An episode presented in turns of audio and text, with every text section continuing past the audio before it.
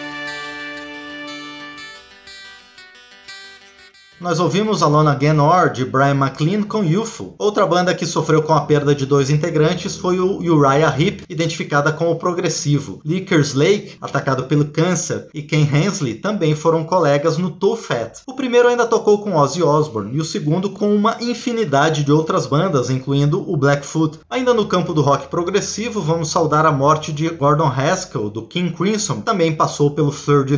Com Uriah Heep, vamos ouvir A Right to Live, com King Crimson Crimson Moonchild.